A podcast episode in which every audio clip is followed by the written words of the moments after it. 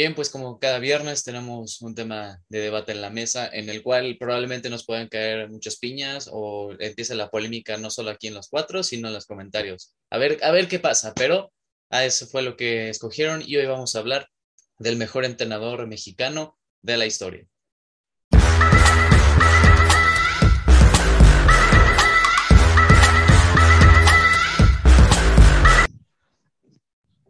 Bienvenidos amigos a un nuevo episodio del Once Inicial. Gracias por sintonizarnos un día más. Hoy, como lo dije, tanto en la introducción de este video, en el título y también en, Spotify, lo van a ahí ver primeramente. Vamos a hablar de un tema polémico, el cual pues nos inspiramos de nada más ni nada menos que un tuit de David Feitelson, que se los vamos a poner ahí por si lo, lo quieren ver y ya saben que es un personaje algo polémico, David Feitelson polémico como podría ser tal vez el día de hoy Navarro. ¿Cómo estás? ¿Qué tal, Juan Carlos? Aquí otro viernes en un, en un tema, pues ahora sí que, como dijo, polémico, a, ver qué se dice y qué no se dice. Entonces, pues esperamos que todo salga bien. Perfecto. Y tenemos también a Octavio. ¿Cómo estás? Hola amigos, bien contento pues de estar otra vez todos presentes, ya después de una pues dos, tres jornadas de videos sin estar aquí los cuatro, pero pues la verdad es que es un tema pues muy polémico. Sabemos que David son casi todo lo que sale de su boca es polémica. Entonces, pues vamos a ver en qué, en qué termina esto, pero hay muchos candidatos. Sí, muchos candidatos, el cual pues podríamos eh, ver qué nos sale mejor. Y ahí tenemos aquí también a la palabra, esperemos que más sensata, ¿no? Rolas, ¿cómo estás? Pues sensata no creo, pero bueno, hola a todos, ¿cómo están? Muy, muy bien.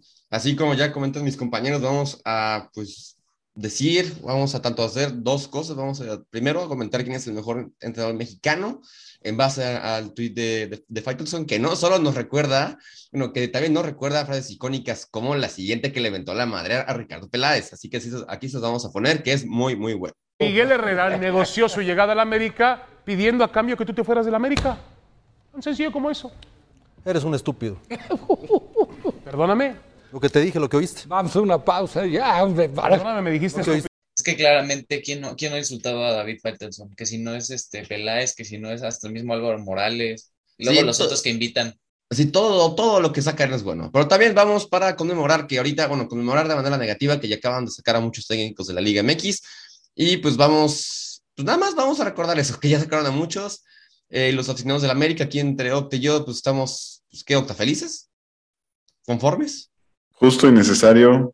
Pero bueno, sabemos que, que es, bueno, conocemos mucho el formato. Yo creo que aquí podemos empezar a hablar por qué es muy diferente ser de, entrenador en México que en otra liga o en otro país. Aquí, pues los procesos tienden a ser muy cortos. O sea, el primer, pues no sé, año malo es donde los terminan corriendo y eh, en otros equipos, en otras ligas, por ejemplo, el caso de más conocido, yo creo que el de, el de Liverpool. O sea, él, en, ahorita él llegó en 2015 y pues ya tiene que como siete años que está y obviamente los primeros años pues no, no se esperó nada, pero pasaron que tres años y ya les dio una liga después de como que 30 años.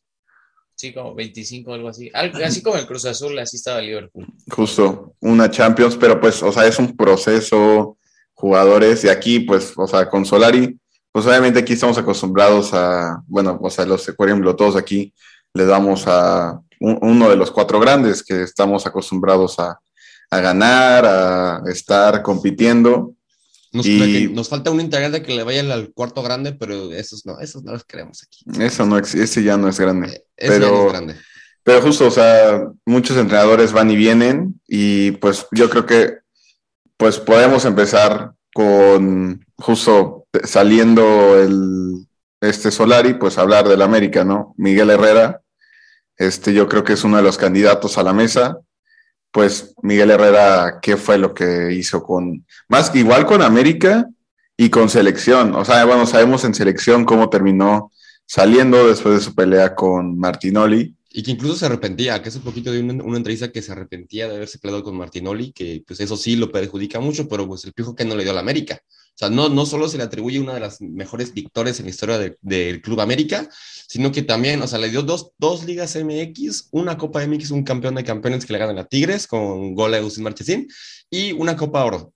Una Copa Oro que fue muy, muy polémica, que al final todo, el Piojo siempre va a ser polémico, no solo por lo que dices, sino también cómo actúan dentro de la cancha, y pues también no sé si han escuchado esos micrófonos que ponen en las canchas y se escucha lo que dicen los técnicos, pues no creo que son puras bonitas palabras. Entonces el Piojo sienta la mesa de discusión y aquí yo digo el primer statement, honestamente el Piojo para mí es ha sido el mejor que yo he visto, no solo por el América, sino por la selección, porque siento que él sí, como que sí contagia tanto ese liderazgo y la motivación hacia los jugadores, así como sus de que sus dos etapas en América han sido buenas, o sea, ya la segunda etapa pues terminó muy, muy mal, pero honestamente a mí es el que más me ha gustado pues ver dirigir un equipo que yo apoyo, honestamente, honestamente.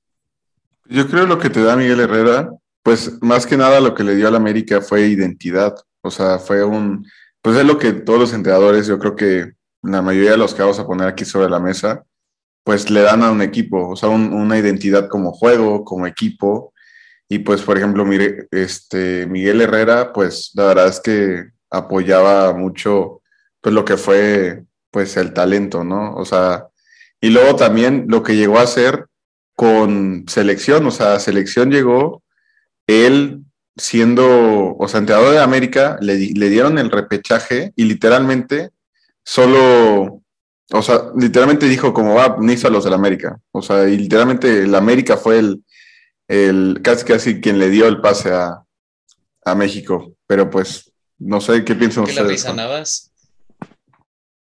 ¿Por qué la, la risita Navas? ¿De, qué fue la, la, reacción? No, no, no, es eh, algo que... Algo, algo que me mandó por Instagram, pero ya lo contamos, porque aquí eso se va a censurar.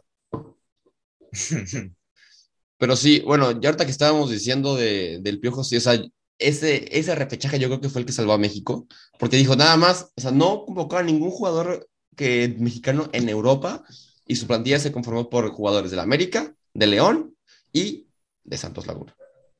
Y ya. Y el único de Santos era Oribe. Los de León era el Chapo, el Gulik y Rafa Márquez, y los demás eran del América. Entonces, con eso, o sea, con eso sacó mucha expectativa. Y pues yo, la verdad, ese mundial que dirigió Miguel Herrera ha sido el mejor mundial que he visto el mejor mundial que le he visto a la, selección mexicana, honestamente. Era la selección, yo creo que a mi parecer la selección de oro, o sea, era la que más podríamos haber llegado.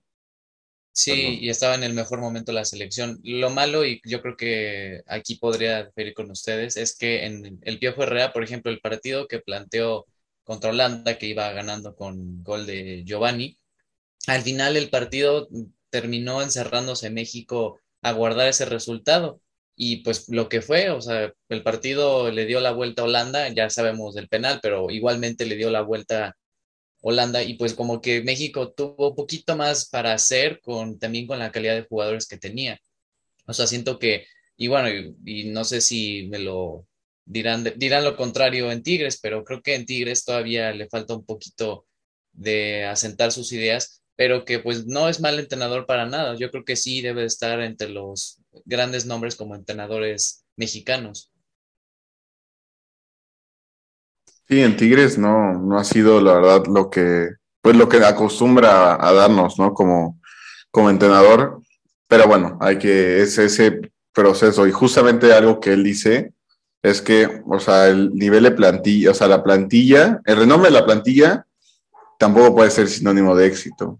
O sea, traemos equipos ahorita, ahorita, que pues con muy pocos nombres en la Liga Mexicana están siendo punteros en la liga, lo que son, no sé, este, Atlas, Puebla, Pachuca, que pues son equipos que, a ver, no tienen el poder adquisitivo de, por ejemplo, los grandes, que pueden llegar Tigres, por ejemplo, Monterrey, y traer cada, cada mercado de fichajes algún jugador, pues, caro para, para la liga, ¿no?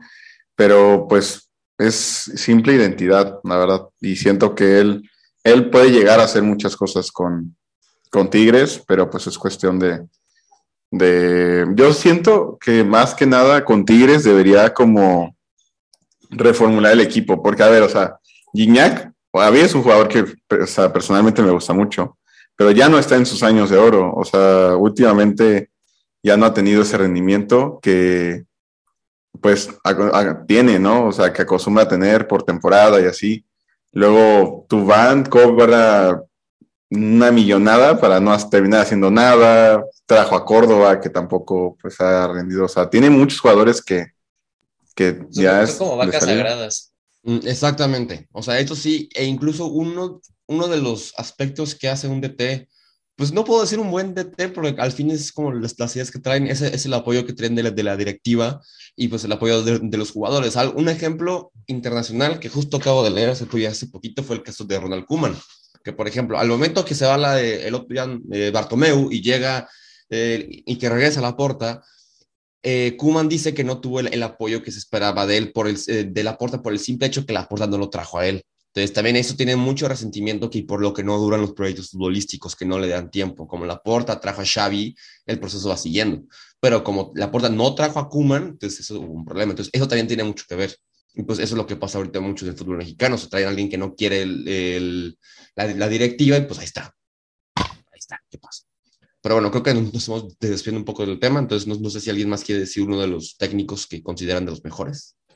Pues sí, yo voy a pasar al siguiente nombre, pues hablando del norte y que también recientemente fue despedido por el Monterrey. Vamos a hablar de Javier Aguirre, que es como el protagonista de este tema, porque, bueno, Javier Aguirre, todos hemos sabido sus etapas en la selección mexicana, tuvo dos etapas, en 2000, para el Mundial de 2002 y de Sudáfrica 2010. También dirigió al Pachuca, ahorita al Monterrey, y también ha tenido recorrido en el extranjero, como ha sido en los Emiratos Árabes Unidos. También dirigió en el Atlético de Madrid, cuando el Atlético de Madrid estaba en una etapa un poquito de menos protagonista como lo está ahorita. De hecho, dato curioso, Nacho Ambriz era su segundo al mando y por eso es que aprendió muchas cosas ahí Nacho Ambriz de su, de su mentor, diríamos. Y bueno, pues ya ahorita para hablar, ahora sí que con los, con los fríos datos, el palmarés que tiene el Vasco Aguirre es eh, un campeonato de primera división con Pachuca en el año 99, en los Emiratos Árabes Unidos ganó tres títulos, con selección ganó la Copa Oro en 2009 y ahorita recientemente que aquí nuestro, uno de nuestros miembros fue, fue reportero especial en la Copa de la Liga de Campeones que se quedó coronado el Monterrey. Y ahí está el palmarés del Vasco. ¿Algo que quieras decir, Rolas? No, nada, o sea, pues ese día fue muy lamentable. Pero bueno, ya no voy a recordar nada. Y de hecho, o sea, hoy, bueno, hoy que, nos, que está grabando, 5 de marzo del 2022, se juegan otra vez el América eh, Monterrey, pero no voy a poder asistir. Entonces, eh, espero para el siguiente partido que se, que se juegue así. Y los dos sin técnicos, ¿eh? Y los dos, sin, técnicos, a, ver, quién gana. Pero yo creo, o sea, bueno, a mi parecer, siento que el Vasco Aguirre también, o sea, está dentro de esa mesa de los mejores entrenadores. O sea, porque, a ver, o sea, Miguel Herrera, pues ha dirigido aquí en México nada más, ¿no? Pero el Vasco Aguirre, pues ha ido, por ejemplo, a la Liga, a la Liga Española, en donde pues sabemos que pues allá es, la exigencia es muchísima. A ver, bueno, al equipo en que llegó, pues llegó a los Asuna, este, al Atlético de Madrid, o sea, pues... Ah, hoy también un descenso reciente con el Leganés. Con el Leganés estuvo en el Zaragoza, en el Español, pero pues, por ejemplo, o sea, es una liga muy competitiva, o sea, en justo lo que decía Juan, en datos fríos, por ejemplo, con el Atlético de Madrid, pues estuvo tres años, y tenía un porcentaje de ganancia de como 60%, 50%. O sea, la verdad es que para estar en esa liga y era, no me era el año 2006-2009, o sea, el Atlético en ese entonces pues todavía no tenía pues plantel y lo que es hoy en día, ¿no? Y en, por ejemplo, bueno, es en, en Egipto, pues sabemos que es la Liga de Egipto, pero pues o sea, tuvo un porcentaje pues muy amplio de, de ganancias ah, en partidos, pero la verdad es que yo sí considero que se puede dar el tiro con Miguel Herrera dentro de los mejores entrenadores mexicanos de la historia. Y fíjate, lo que siento yo con el Vasco, y no sé si coincidan conmigo los tres, pero yo creo que la fórmula del Vasco mm, ya creo que ya no sirve. O sea, ya de tantos años, porque él sabemos que su carácter es muy explosivo. También hay muchos videos que en el Atlético de Madrid que les decía, bien, hijos de su puta madre, y les mentaba la madre y, y los, casi que los hacía pedazos, pero pues hacía su carácter. Y creo que sería, yo, sí, como los tiempos han, han sido pues cambiantes, la fórmula pues ya no le ha, no le ha servido lo suficiente. Y ahorita pues que con este paso del Monterrey, que con estrellas muy grandes y contrastadas de la Liga MX, pues no pudo, no pudo sacar los resultados adelante. Yo creo que es por sobre todo el momento en el que vive y que tendría que actualizar un poco sus métodos de, de dirigir. Claro, pues es, lo, la cosa con los entrenadores old school que tenemos, ¿no? O sea, no, no han entrado diciendo que aún no se han como actualizado lo que es lo de hoy en día en el fútbol. Equipos con mentalidades más jóvenes, por ejemplo, el del Puebla, es un entrenador súper joven. O sea, o sea, es un entrenador súper joven, le dieron un proyecto. literalmente. quiero ser un literalmente le dieron un proyecto o sea, en donde literal casi no eligieron, no te exijo nada, o sea, no te exijo ser campeón. Y la temporada pasada, ¿qué quedaron? ¿Semifinalistas? No, segundos fue el Atlas. Eh, sí, semifinalistas, sí. Fueron semifinalistas. El chiste, es que sacaron a las chivas. Sí, ese es el chiste. O sea, llegaron muy lejos. Hoy en día pues, llevan ciento, como 140 días sin perder en casa. No, y aparte, o sea, todos, todos recordamos al Puebla de Damarcus Beasley en último lugar de la tabla, jugando en el, que, en el estadio Cuauhtémoc que se caía. Y ahorita el Puebla, no solo por su community manager, que, aquí apoyamos y queremos mucho, pero simplemente, o sea, ya es un equipo top. O sea, ya se volvió con el apoyo de la directiva hacia el técnico y el apoyo de los jugadores hacia el técnico y viceversa. Todo se puede. ¿Alcagol es mexicano? No, es uruguayo. Mm. No. Desafortunadamente no. Lamentablemente no, sí, pero bueno, yo quiero mencionar a un técnico que honestamente no me gustó su último paso en el fútbol mexicano, pero se tiene que reconocer, sí por sí, lo que es el Rey Midas, a.k.a. Víctor Manuel Pusetich.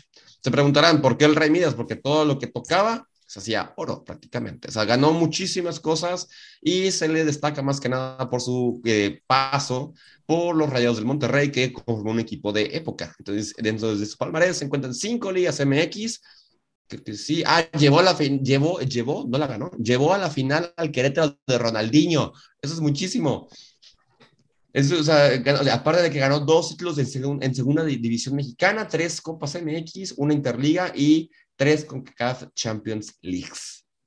Entonces, yo creo que Bucetich sí es uno de esos técnicos de old school que sí te puede rendir bien, pero es, lo que digo, o sea, todo depende del, apoyo que haya, o sea, del apoyo de jugadores y, y directivos del técnico, porque es, es como uno, si, si, te, si, te, sientes querido y apoyado, vas a, vas a estar eh, motivado, vas a hacer las cosas bien, y si no, pues te vas a acabar sacando, o sea, te, vas a acabar saliendo.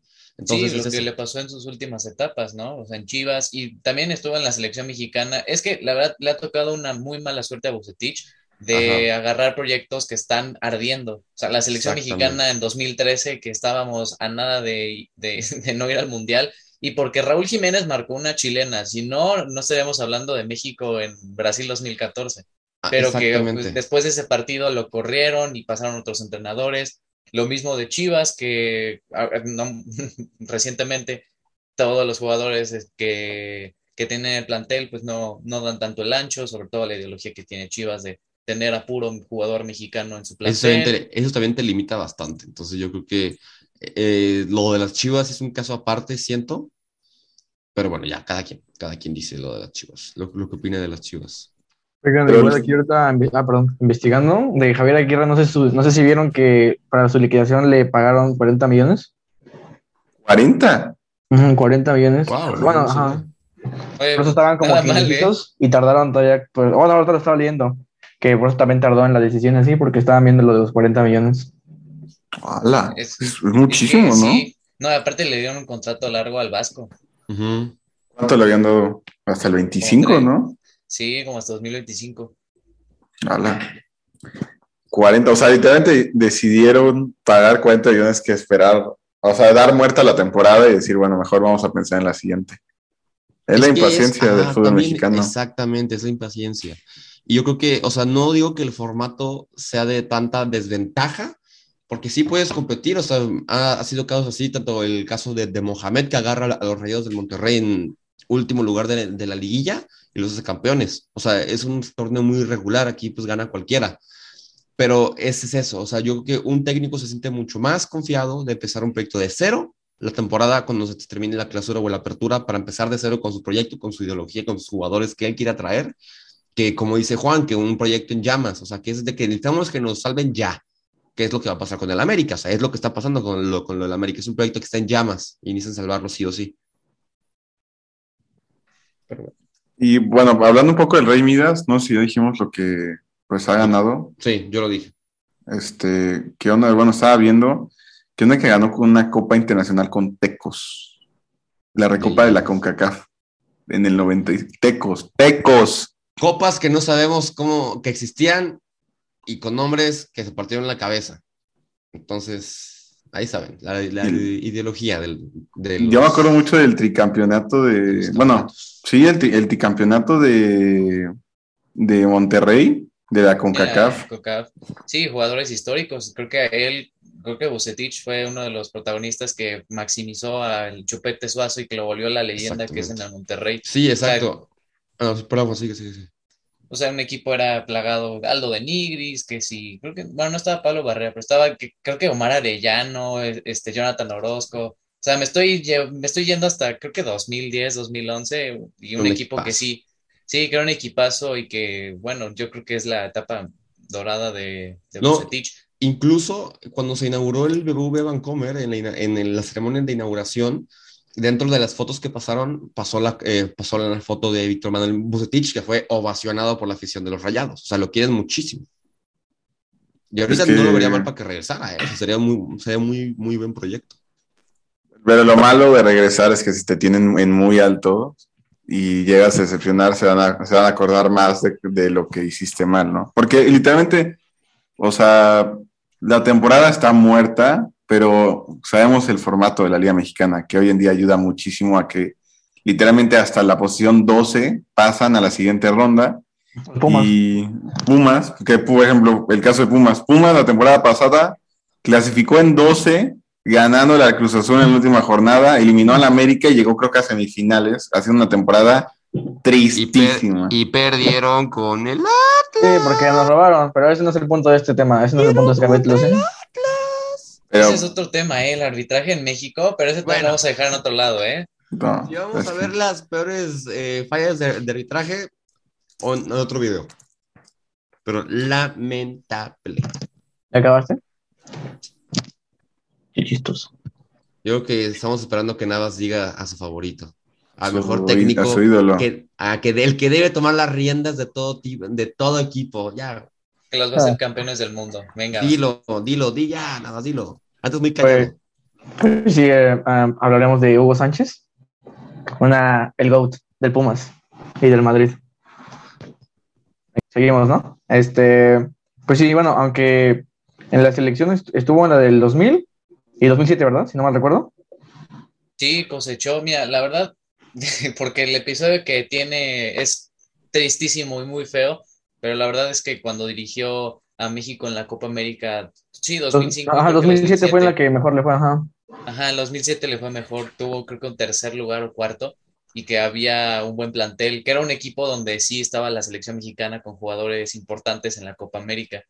Sí, porque perdió contra Argentina 3-0, creo que en cuartos o semis, no me acuerdo bien, y ya peleó por el tercer lugar. No, no recuerdo si lo ganaron. Ajá, no sé si la gente se acuerda del highlight del gol de Neri Castillo contra Brasil, que le da, que bombea, sí, no, creo que hace un globito más bien, hace un globito al jugador de Brasil y ya la, la termina por empujar en un muy bonito gol, y creo que ese partido se ganó. Yo, yo me acuerdo que bajo la dirección de Hugo Sánchez se recuerda el mítico, no, ¿qué digo mítico? Impresionante partido y narración del único haitiano en el área. Fue, fue con Hugo Sánchez dirigiéndolo. ¿Fue con él? Sí, fue. Pero también, o sea, su mayor error es por querer, por querer acaparar todo. O sea, ¿qué, ¿qué, le costaba a que otro entrenador agarrara la sub-23 y que ya se fueran a Beijing 2008? Pero no, quiso tomar todos los procesos desde casi la sub-15 hasta la selección mayor y pues le fue como le fue. Yo quiero decir de un técnico mexicano que sin duda alguna hizo historia, o sea, porque creo que es el único, o sea, que puede presumir que tiene una copa, una copa confederaciones, lo que es Manuel Lapuente. Sí, pero bueno, ahorita vamos a vamos con él. Pero bueno, ya que le estamos tirando mucho hate a Hugo Sánchez, pues hay que ir por la parte positiva. que, sí, que mira, con Pumas del bicampeonato histórico y luego fue en un partido amistoso al Santiago Bernabéu y le de lo que viven de los los Pumas viven de ese partido.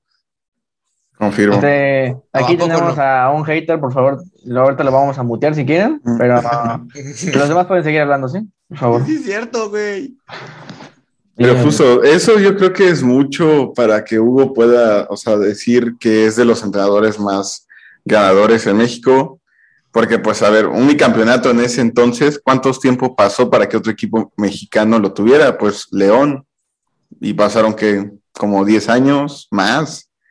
Ponle unos que eh, León ganó en el 15, creo. Como cinco, ajá, como 5 años, y creo que Pumas ganó en el 2009 o 2010, ¿no?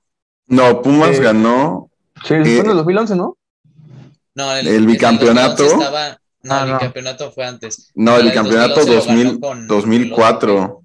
El bicampeonato fue en 2004. No, más. Yo pensé que era más. No, tiene muchísimo ah, tiempo. Sí, 2004, sí. Y luego, yo creo que lo del Bernabéu fue que 2006, podría ser por ahí. Pero pues pasaron casi 10 años para que un equipo mexicano lo volviera a hacer, que fue León y pues también ir a ganar al Madrid eh, a su casa, una copa, un torneo oficial, también pues sabemos que no es algo fácil. Pero... Fue 2004, ¿eh? Lo del ¿Fue igual? el Madrid, sí, 2004. Ah, pues mira, fue esa, esa época prime de Pumas. Pero el problema de él, que yo considero, es que él no ha sido, o sea, más constante como entrenador. O sea, creo que su último equipo, si no me equivoco, fue pues, como en 2000, que 2012, creo que fue Pachuca su último equipo, así justo lo estoy viendo. O sea, porque él ha dirigido a Pumas, Necaxa, la selección que estábamos hablando, Almería en España y el Pachuca en 2012. O sea, tiene ya casi 10 años que no, no tiene un proyecto como entrenador. Y él sigue y perjura y jura que pues él es el mejor entrenador en la historia de México, pero... Florentino, tienes mi Hazlo. Llámame. No, yo recuerdo que cuando dijo que según Florentino le, le marcó para preguntarle acerca del fichaje de Mbappé y Haaland. ¿A poco dijo eso? ¿No te acuerdas que dijo de que no. recibí una llamada? Era, era Florentino y me dijo que qué opinaba del fichaje de Haaland y Mbappé y yo, pues siendo el, el pentapichichi del Madrid, yo creo que quería mi, mi, opinión. Una cosa así dijo, ¿nunca lo viste? No. Buenísimo. yo que sabe la relevancia que tengo en el club y creo que todas las cines también tienen que pasar por mí. Algo así, una, una cosa así dijo, pero pues bueno. Eh, ahí, sí se la, ahí sí le hizo la Oye, pomada. ¿qué, tal su, ¿Qué tal su palmarés de cuando estábamos en, en, confinados? Hagan de cuenta que sí, como nosotros ven de que en los fondos del 11 inicial, el güey tiene todo su fondo lleno de, de trofeos que él ganó. Así como Octa, pero eso son botellas, no es alcohólico. Ese es ser no, vanidoso y tener humildad. Ese, ajá. Octa no es humilde, Hugo Sánchez sí lo es. Y, y, trofeos que, de seguro mandó a hacer porque de la nada se multiplicaron. Es un trofeo copiado y pegado. Pero pues yo creo, uh, podríamos pasar, sí podríamos bueno. pasar el que dijiste tú, Rodras. Claro que sí, el Manuel Lapuente. Yo, o sea, se le recuerda más por tres equipos en los que sí de, pues, destacó lo que fue Puebla, lo que fue Necaxa y lo que fue el Club América. Entonces, pero lo que ese señor puede, puede presumir es que sí, tiene una Copa Confederaciones con México. Entonces yo creo que eso le da muchísimo, muchísimo, pero muchísimo, pues, no sé, es que se me fue la palabra, pero puedes ponerlo en un lugar muy alto porque ningún técnico mexicano Prestigio. ha pasado, a, sí, ah, digamos que sí, ningún técnico mexicano ha pasado de ganar una Copa Oro, más que él. Es que bueno, yo creo, y, bueno, o sea, bueno, la gente... Sí, el Chepo con, con la medalla de, de, oro, pero se le atribuye mucho eso, pero, bueno, sigue, sigue. sigue. No, yo creo, o sea, para poner en contexto a la gente que entienda lo que es ganar una confederaciones. O sea, es como si, como si México hubiera sido campeón del mundo por un rato, literalmente, porque fueron todos los campeones de la Euro, de la, de la Copa América. Exacto, o sea, literal, es que no hubiera sido como. Reúne a todos los campeones como hizo Octa, los de la Euro, la de la Copa América, los de la Copa Oro. Eh, ¿Qué otro? La, Asia, la, Asia, y África. Asia y África. O sea, juntan a los campeones de cada continente para, jugar, para partirse la madre y eso fue lo que hizo Octa. Es como si México hubiera sido campeón del mundo. Y en teoría, México tuvo que haber sido, o sea, si hubiera ganado, como ganó el torneo, en teoría acostumbran a los que ganan, pues a repetir el, a ser campeón del mundo. Todo, casi todos los que ganan confederaciones terminan siendo campeones del mundo. O, no siempre. Sí, no siempre porque está la maldición. Si ganas la confederaciones, no ganas el mundial. Entonces, ¿Y en 2018 quién ganó la confederaciones? En 2017, 2017 Alemania le ganó la final de la confederaciones a Chile. Y en el 2018 valieron para pura chingada. Y los dos, equipos, los dos equipos que tal le fue a Chile, no fue a, Rusia y Alemania quedó fuera de Alemania, último lugar de grupo. Sí, pero la verdad, el, la, todo lo de Manuel Lapuente, y sí, lo dicen perfectamente claro, y no solo en cuestión de la selección mexicana, que también el Mundial de Francia 98, yo creo, y no lo vi, pero de algunos clips y todo, un poquito del seguimiento de lo que fue esa selección, que el Matado Hernández, y que por lo también sacrificó un jugador histórico para mi club, el Cruz Azul, como Carlos Hermosillo, que era también un delantero súper top en ese momento y que lo dejó fuera de la convocatoria para dejar entrar a, ¿saben quién? A un jovencito, Ricardo Peláez. Ya, llovió. Ya llovió. Pero mira, y la verdad es que le salió bien la jugada porque Ricardo Peláez fue creo que el que anotó más goles en ese mundial. Creo que contra Corea, contra Holanda. Y entonces fue, no, Bélgica y ya el de Holanda fue el doblete del Matador Hernández, que también era un equipo. Lo que más le recuerda a la puente, aparte, sí, iba a ser la vuelta, pero como de rápido cambié. Pues, bueno, fueron cinco ligas MX, dos Copas MX, dos campeones de campeones, dos con CACAF Champions Leagues, una Copa Oro y una Copa Confederaciones. Eso, eso se le recuerda. Y con equipos que no son protagonistas normalmente, o sea, su palmarés es un título de primera división con el Puebla en la temporada 82-83, luego en la 89-90. En ese entonces se llamaba Copa México, que podremos decir que es la Copa MX, que la ganó en la 89-90, luego el campeón de campeones en la 89-90. Y si no estoy mal, creo que es el último título liguero que tiene Puebla, porque ahorita es el que tiene la racha más larga. De la racha más larga, sí. Y, la, y este título lo ganó con Manuela Puente, nada más ni nada menos. El, próximo campeón del fútbol mexicano será Puebla, marque mis palabras. Sí, está bien, ¿eh? Podría ser ahí el sucesor Larcamón de, de Manuela Puente. Sería una bonita historia. Sí, ya que 22 años, ¿no? Fue en el 90. ¿Fue en el 90? ¿Lo de Puebla? 2000, 2010, 20. No, pero si hubiera antes, ¿no? ¿Puebla campeón? O capaz sí, de, o sea, de liga en la 89-90. Ah, está, sí, ok. Yo, yo, me confundí con otro equipo, perdón. Me, me confundí con otro. 89-90. Me confundí con el Veracruz, yo, ¿no? Sí, me estaba pensando en eso. yo, güey, ¿a poco, a, poco, el Veracruz ganó en los, en, los 90? Ojalá.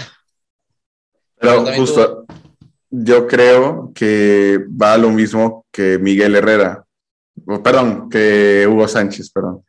Que tiene casi ya 10 años que no toma las riendas de un equipo. Pero también está, ya, ya se ha retirado, ¿no? Pero pues sí, o sea, viendo hasta lo que es, yo creo que sí entra con muchos méritos a la mesa. Nada ¿tú qué opinas? Te veo muy callado. ¿Qué andas viendo? ¿Quién escribes? No, pues igual, o sea, de los que estaban diciendo, creo que, bueno, más que nada de Hugo Sánchez, pues sí, no, por lo que ha hecho, pues no entra como alguien histórico para la selección mexicana. Como, así, jugador sí lo podemos poner. Como jugador sí, pero así como, pues así que este director técnico no. Ya investigué Juan y sí quedaron en tercer lugar, con, le ganaron a, creo que a, Uruguay. Sí, me acuerdo también de esa copa, yo estaba, pero súper niño, me, dijo mi papá que sí, creo que el lateral, ex lateral de Chivas, Ramón Morales, que era muy bueno en los tiros libres, marcó un golazo a Argentina en la fase de grupos. Pero sí, yo creo, sí, estaba, estaba Prime. Es el, yo, Ramón Morales era el, último lateral bueno que ha tenido la selección.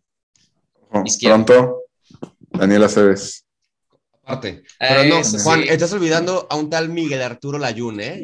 ese juega lateral derecho. No, originalmente, originalmente y, a, y, a, palabras del Ayun, a palabras del Ayun, él es izquierdo, pero lo ponen de derecho. Pinche madre, chinguen a su madre todos. La Ayun, hizo un mundial en, en, en, Brasil que te cagas, que te cagas. Oye, oye, oye, Rolas, este es un podcast de deportes, no de chistes, amigo. Ah, bro, mira quién habla. Eres un estúpido. Y censuren todo esto, censuren todo esto. Cada, cada vez que habla la- la- la- de que Navarro yo, pi, pi, pi, pi. Sí. No, hombre, no, pero bueno, sí, ya. Ahorita ya que como- andabas- no, Ajá. rápido, ahorita que andaba mencionando que Hugo Sánchez es de los mejores jugadores mexicanos, también deberíamos dedicar un podcast, bueno, un- aparte del podcast, un episodio al mejor jugador mexicano de todos los tiempos. Pero eso va a ser aparte. También. Ese Sí. va a ser muy bueno. Y ya, yo creo que como último, así por mención honorífica, podemos decir de Luis Fernando Tena, que creo que su único buen título sería lo mismo con la selección en Londres 2012, en esa selección olímpica, que si Héctor Herrera, Raúl Jiménez, Gio, este, estaba Chatón Enríquez, Miguel Ponce, to- todos jugadores que ahorita ya son, con- sí, ya están grandes en su carrera futbolística, pero que le dieron una alegría a México. Y bueno, en su etapa, por yo que me acuerdo en Cruz Azul, bueno, eh, más o menos. Le fue más o menos a Luis Fernando Sí. Tena. El Ojitos Mesa. Tena, perdón. El oji- no, bueno, el Ojitos Mesa también podríamos incluirlo, pero Hizo- también tiene hizo- malos capítulos. Y Sí, también. al Pachuca. También Sí, tiene. dirigió, de- sí, su mejor etapa será en el Pachuca. En el Cruz Azul también no le fue mal, que fue como por los años 2010 hasta el 2012, pero que nunca, pues, el Cruz Azul no tuvo una ideal, una ideología fuerte de a lo que quería jugar. Y si nos vamos muchísimo más atrás, el Ojitos Mesa dirigió a la selección en el, sí, antes del Mundial de 2002. Cuando entró el Vasco Aguirre, fue porque corrieron al Ojitos Mesa, porque también estaba haciendo un muy mal torneo clasificatorio. Y entró el Vasco Aguirre a, a apagar el incendio. Yo siento que, o sea, bueno, al, al ver todos esos nombres, ¿ustedes consideran que alguno, o sea, que alguno de ellos podría regresar a la selección y quitar a, al Tata? ¿Les gustaría ver alguno de estos siendo director técnico de la selección mexicana? Pues mira, me gustaría, aunque ya está retirado, pero Manuel Lapuente creo que sí le dio como esa, esa garra a la selección mexicana. Y también no podemos comparar 1900, de los años 90 con ahorita que pues, es la década de los 2020. Pero pues sí le dio esa ideología pues fuerte, que no, nunca se iba abajo en- anímicamente el equipo. Y le tocó rivales difíciles en el Mundial, o sea, una Holanda que estaba Dennis Bergkamp, que si estaba también tu portero Edwin van der Sar. Robben. Bueno, Robin estaba, creo que apenas estaba como bebé, pero que sí le dio ese carácter. A mí me gustaría ver ese carácter que, que tiene la Puente en los jugadores y que pues saquen ahí la casta, porque es lo que falta ahorita en esta selección, un poco de liderazgo. Exactamente. Yo, yo quería poner sobre la mesa uno de los técnicos, yo creo que más, o el más histórico, posiblemente, o sea, según las, las estadísticas, lo que es Ignacio Treyes. Ah, sí, cierto. Ignacio Treyes yo creo que sí puede ser considerado uno de los íconos de la dirección técnica en México, porque, o sea, ganó con cuatro, cu- con cuatro clubes distintos. Y son, y, y, bueno, bueno, tiene, bueno, tiene siete ligas MX en todo su palmarés, una en segunda división aparte, cuatro campeones de campeones, dos copas MX y dos campeones de la CONCACAF. Pero yo creo que con él se, pues, cambia mucho la historia de- del fútbol mexicano con él. Porque creo que fue de los primeros que reinventó la forma de, de- de sentarse en un banquillo y pues se le tiene que pues, dar el... O sea, que, que desafortunadamente ya no nos tocó verlo, pero yo creo que sí, pues con, con recordarlo pues es suficiente como memoria, ¿no? O sea, hay que, hay que reconocer lo que hizo. Sí, aparte también es una leyenda en el Cruz Azul. Toda la etapa dorada del Cruz Azul en los años, sí, finales de los 70, principios de los 80, todos los títulos que ganó el Cruz Azul fue gracias a Nacho Treyes. Igual también tuvo pasos por el Toluca, un extinto Zacatepec, y que también ahí, pues, títulos de segunda división tuvo el entrenador.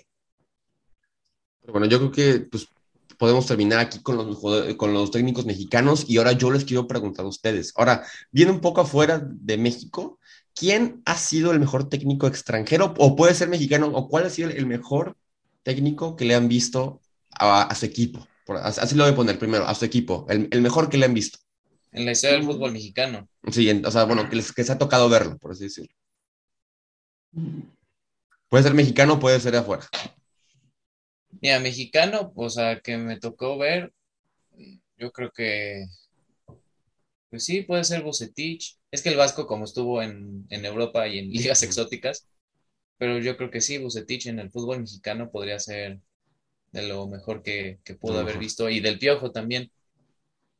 Yo creo que en mi equipo, o sea, voy a decir uno, en mi equipo y en la Liga Mexicana, en mi equipo yo sí me quedaría con Miguel Herrera, por lo que ya había dicho de lo que le fue dar identidad al equipo. Eh, y en la Liga Mexicana siempre me voy a quedar con, eh, bueno, es que aquí tendríamos que censurar esto, lo de hay morras o... no, Sabemos. ¿sabes qué? vamos a Dios poner- mío, vamos- Dios amigos, ¿saben qué? Del- este, vamos a poner el clip o el audio del Tuca Ferretti. Que lo diga él. Ricardo, ¿cómo estás? Hay Este, viejas o no, ¿verdad? Maricones. El primero. ¿Quién va a ser el primer maricón?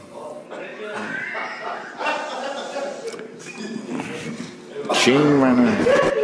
Puros machos, entonces. Ah, No, sí, vamos, vamos, que lo diga el Tuca y no nosotros.